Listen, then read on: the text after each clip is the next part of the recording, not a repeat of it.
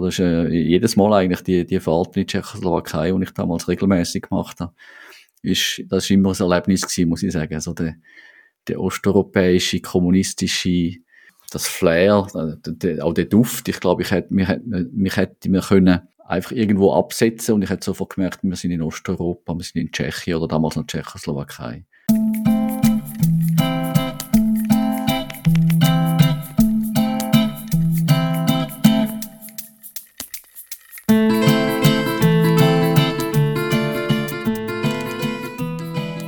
Chance ist gekommen, weil mein Vater beruflich viel in Osteuropa zu tun hatte. Durch das bin ich ab und zu ein, zweimal mitgegangen. Und dort konkret ein paar Mal, ich, han, ich äh, habe Tischtennis gespielt früher, sehr äh, intensiv, sehr äh, leidenschaftlich. Also leidenschaftlicher wie talentiert, aber immerhin. Und äh, mein Vater hat einen Mannschaftsarzt kennt von der tschechischen Tischtennis-Nationalmannschaft. Und der hat mich dann eingeladen mit, äh, ich glaube, dreimal sind wir gewesen, eines mit einem Kollegen, nachher zweimal mit zwei anderen, äh, außerhalb von Prag, Autostunde von Prag weg, dort mit der tschechischen Nachwuchsnationalmannschaft trainieren eine Woche. Das ist äh, eben ein riesen Erlebnis gewesen damals. Ich bin also, ja, bin ich da gewesen, anfangs, anfangs 20, das ist irgendwie schon noch speziell gewesen. So in jungen Jahren eben kommst du in den Kommunismus rein und, und äh, weiter ist überall irgendwo einer, wo vom Sicherheitsapparat äh, dich allenfalls linken und zum Teil ist das auch äh, tatsächlich, äh, tatsächlich passiert.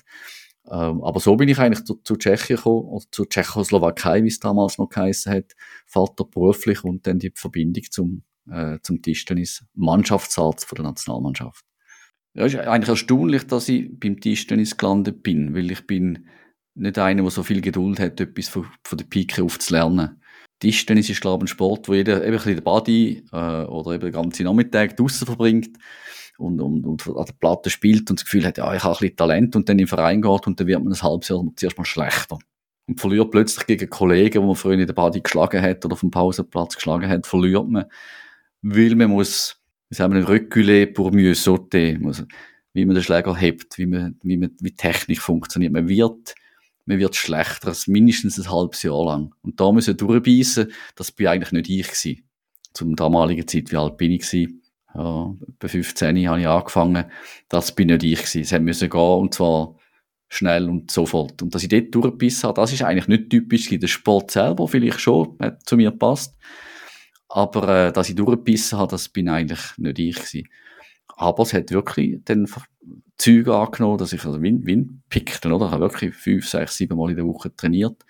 Also praktisch eigentlich jeden Tag. Ich habe nicht aufgegeben, und ich gemerkt habe, ich bin zum wirklich so, so richtig gut. Äh, für das haben wir dann einfach schlecht gewesen, oder?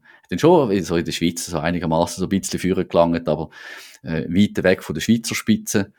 Ähm, und äh, von international wollen wir gar nicht erst reden, weil das ist die Schweiz sowieso ganz eine kleine Nummer im, im, im Tischtennis schon immer gewesen. Aber ich habe es mit Leidenschaft gemacht, ich habe es gern gemacht und ich habe es, ich habe es cool gefunden. Und habe es, würde sagen, etwa zwölf Jahre intensiv, sehr intensiv betrieben. Also Dort habe ich eigentlich nicht mal selber gespielt, aber ein, ein guter Freund auch, der in Tschechien mit dabei war damals, hat in der Nationalmannschaft gespielt und ist, ähm, hat da die Europameisterschaft können für die Schweiz in Göteborg. 1990 ist das gewesen. Und ich bin dort zuschauen. Ich habe ihn besucht. Er hat gerade in Schweden gelebt. Da habe ich ihn besucht und habe dann gerade können während der Europameisterschaft zuschauen. Wo plötzlich ein Trainer von zwei von den Schweizer Nationalmannschaft heim müssen. Warum auch immer, das weiß ich ehrlich gesagt gar nicht mehr. Und dann kommt der Nationaltrainer zu mir und sagt, ich habe schon gesehen, dass du mit ihm gespielt hast oder ihn äh, schon mal coacht hast. Willst du nicht äh, ihn coachen jetzt da an der Europameisterschaften? Und da natürlich selbstverständlich mache ich das und habe ihn und mit seinem Doppelpartner zusammen, einen anderen Schweizer, äh, haben wir die bis ins Achtelfinal coacht. Äh, und das ist ein, wirklich ein Riesenerlebnis gewesen. Vis-à-vis -vis von mir sind Trainer, also meine Gegner quasi, mein Pendant auf der gegnerischen Mannschaft, äh, zum Teil wirklich so quasi Dotmar Hitzfelds von, äh, von der, von der Tischtennis-Szene gewesen. Und ich bin der, der, der Coach von diesen zwei Schweizer. Das war wirklich lustig und, und äh, ich habe mega Freude gehabt. Das war ein mega Erfolg gewesen. Ich weiss nicht, ob das jemals voran und nachher wieder das Schweizer Doppel geschafft hat in Achtelfinale einer Europameisterschaft. das Prinzip ist immer gewesen, einfach spielen. Ähm, und äh, Gegner Chancen geben, um den Fehler zu machen, was normalerweise auf dem Level nicht, nicht geht. Das ist wie heute die, die, die, die, der Stärkere greift an, der diktiert das Spiel. Ich habe dort die andere Taktik angewendet, ist natürlich jetzt auch 30 Jahre her, das hat wahrscheinlich auch geändert. Das hat offenbar irgendwie, irgendwie schon gelangt. Einfach solid, solid, solid, keine Fehler machen. Der Johann Cruyff hat ja mal gesagt, Fußball ist ein ganz einfacher Sport, aber einfach spielen ist ganz schwierig. Und vielleicht ist das auch äh, wahrscheinlich gar nicht so einfach gewesen, einfach zu spielen. Aber die haben das so gut gemacht, dass sie vier Runden insgesamt äh, überstanden haben, Qualifikation, dann im Haupttableau bis in Achtelfinale. Das nicht übertreiben, nicht abheben, solid bleiben, hat mich wahrscheinlich schon in der, sei es in der Schule, beim, im Studium, beim, beim Arbeiten, beim Sport wahrscheinlich schon geprägt. Durch das bin ich vielleicht nicht der, der, der Überflüger geworden, sei es im Sport oder im, im Beruf oder wo auch immer, aber dafür immer sehr solid und nie gefördert für den Absturz sozusagen. Ähm, habe mir so aktiv jetzt noch nie überlegt, wie die Frage war, ob mich das ähm, äh, ob ich mir das in anderen Lebenssituationen auch vorgenommen habe, aber ich glaube, es tatsächlich ist wahrscheinlich ein Teil, ein Teil von mir. Eben, der, der, äh, die Fallhöhe ist, ist wahrscheinlich geringer. Ähm, dafür vielleicht auch in die andere Seite, oder? Die, die, die Spitzen sind dann vielleicht auch nicht ganz so hoch, wo man da, wo man kann, wo man kann erklimmen. Aber, ähm, es entspricht wahrscheinlich einfach meinem Naturell. Äh, eben schauen, dass halt die Fallhöhe nicht zu groß ist. Auf Kosten von vielleicht mal der ein oder andere absoluten Höhepunkt, dem vielleicht nicht können mitzunehmen.